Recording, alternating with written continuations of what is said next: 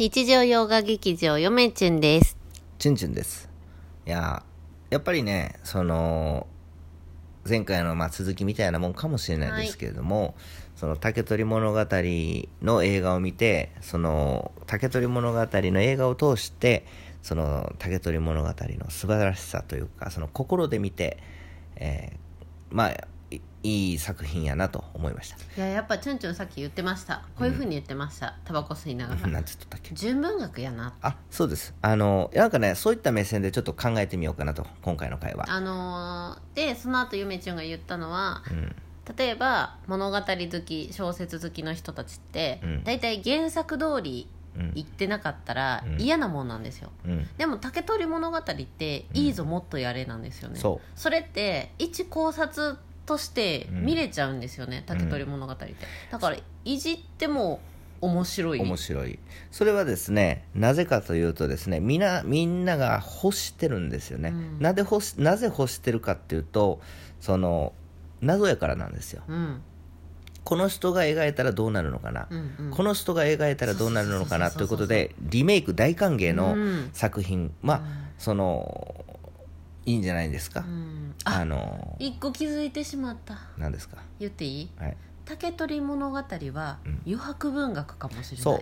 それがいいじゃないです僕、うん、あのチュンチュンも？思えっとですねまあ純文学っていうカテカテゴリーに入るかどうかは知りませんけど、うん。でも感感じ方うんっていうの？うん、そのそのなんていうんですか、その人それぞれにその物語を受けた人たちそれぞれうにん、考える余地を与えて余くれてるるんだよね。それも考える余地を与える考える余地想像はそれぞれなんですけれども、うん。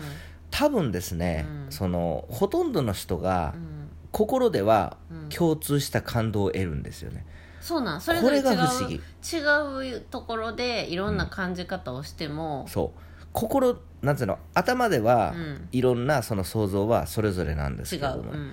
その感じかまあでもほとんどですよ、うん。全員じゃないですけど、うん。でも大体の人はおそらくお、うん。共通の感動を得るという、うん。これはなんて不思議な作品、まあ古典にありがちなんかもしれないですけれどもね、うんでもすごくその本文もやっぱり竹取物語っていうのはまあシンプルで、うん。その余白がいっぱいあるんですよね、うん。やっぱり。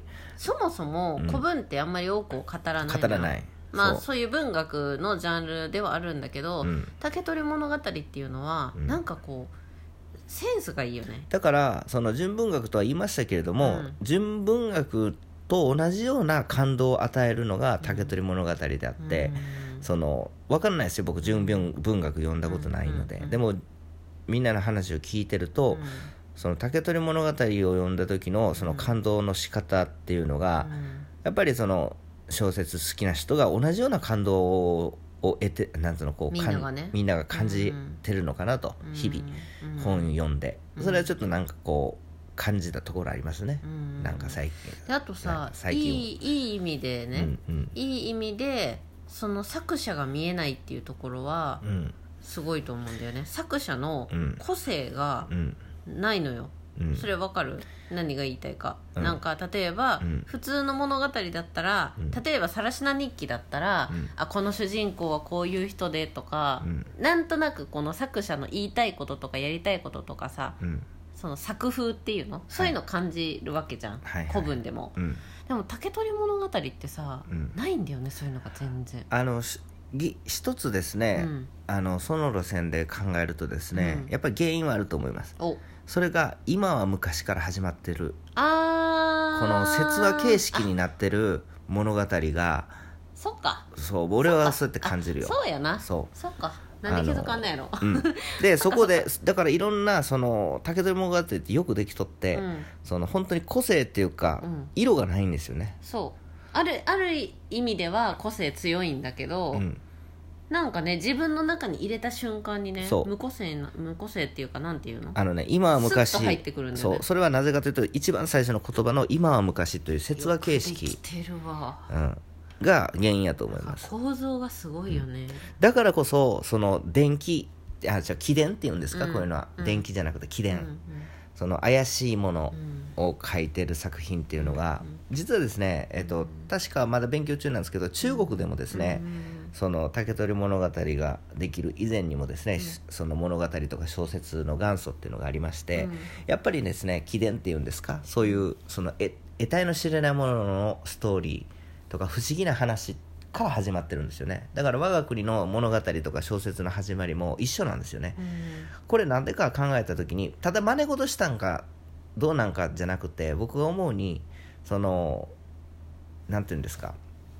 ヒントはですね最初言ったようにこれ竹取物語って文学じゃ物語竹取物語はそのなんていうんですか純文学じゃないかなと思ったうんのとちょっとつながるんですけど、今はですねそんな昔々とか実はこうあったっていう物語を今か今の現代で書いてしまうといや嘘やとか、うん。あとは何、えー調べて調べて調べ尽くして実はこうだったとか。かいかにも作り物みたいな。そういかにもなんかこう科学的にこう解釈しはするから今では受けないんですよ、うん。今こういう竹取物語っていうようなものを書いてしまうと、うん。おそらくですよ、うん。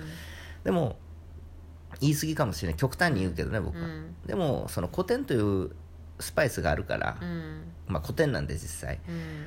まああこんな作品昔あったんだねっていう感じで今の人でも読めるっていういろんな要素があるとは思うんですだってけど、ね、昔に書かれた物語の冒頭にさ「昔々」って書いてあるんだからさ、そう。その物語が書かれているよりもっと前のこもとでしょ。うその今は昔というその始まり方で、うん。もう小説読まないチュンチュンでも、うん。もう全員ですよ、うん。子供から大人まで、うん。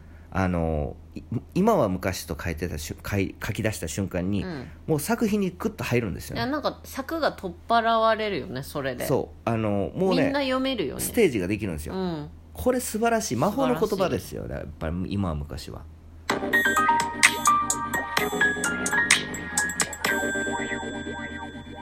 チュンチュンは今は昔意味がわからん。はい。そう。今適当に言って何言ってるんやろうと思いましたけど。まあ適当なチャンネルです。深夜テンションです。適当なチャンネルではーい。すそう思いません？すごいですよねなんかね。すごいよね、だからそのなんていうんですか？遊んで不思議だな。やっぱりその起伝っていうんかちょっと名前を違ってたらすいませんね、うん。あのそういったあの怪しい物語をながなんで物語の始まりかっていうと、やっぱりその今は昔もそうやけれども得体の知れないもの怪しいものその不思議な物語っていうふいうやつを書いた方がやっぱり人の心にグッとくるんやと思いますよ。うん。来やすいんやと思いますよ。そうだね。だからそっからスタートしてどんどん進化していったんじゃないですか？物語とか小説っていうのは、うんうんうん。そう。だからこそのでもまあどんどん進化する過程でですね、うん。あの登場人物が大量に出てきたり、うん。えー全何十巻もあったり、うん。あとはまあ細かくなったり、うん。どんどん得体の知れないものっていうのが排除されて、うん。そのなんていうんですかその書かれたあのー書かれた時代のうん。その思想だとか、うん。その考え方感覚とかに合ったものがどんどんどんどんこう書かれるようになって現代に至ってるってことなんでしょうかね。なんかそれでいくと竹取物語はものすごくバランスが取れてるなって思います、その例えば、うん。登場人物の数うん。登場人物のキャラ、うん。構成、人間関係とか、うん。恋愛模様うん。生活当時の人々の暮らしぶり、うん。あのそういうあの風俗的なこととか、うんもうちゃんと描かれて。難しくないしねシンプむル。そう。でその描き方がものすごくシンプルで、うん。それこそ老若男女、うん。あそうなんだってスッと受け入れられるうん。ちょうどちょうどいいのようん。バランスが、そうですよね。全ての調和が取れててうん。もうなんかうなっちゃうよね本当に。そんすごい。であもう9分喋ってしまって。あのまあちょっと調べてはないんですけどまだちゃんと、えー浦島太郎浦島太郎とかぐや姫ってよく比較されるんですよ。あんま細かくは言いませんけどその浦島太郎伝説っていうのは、えー不土記不土記っていう書物がありましてその不土記に書かれてるんですよね浦島太郎の伝説が。でもかぐや姫はないと。まあそれはさておいてよく比較されるんですよね。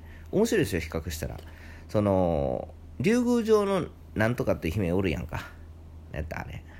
竜宮城の。知らん。あれ？浦島太郎はあんまり興味ない。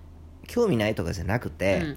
比較されるいうその話をしてるんで別にその浦島太郎の,、そのお姫様おるやんか、うん。あれは確かえっ、と亀の化身なんですよ確か。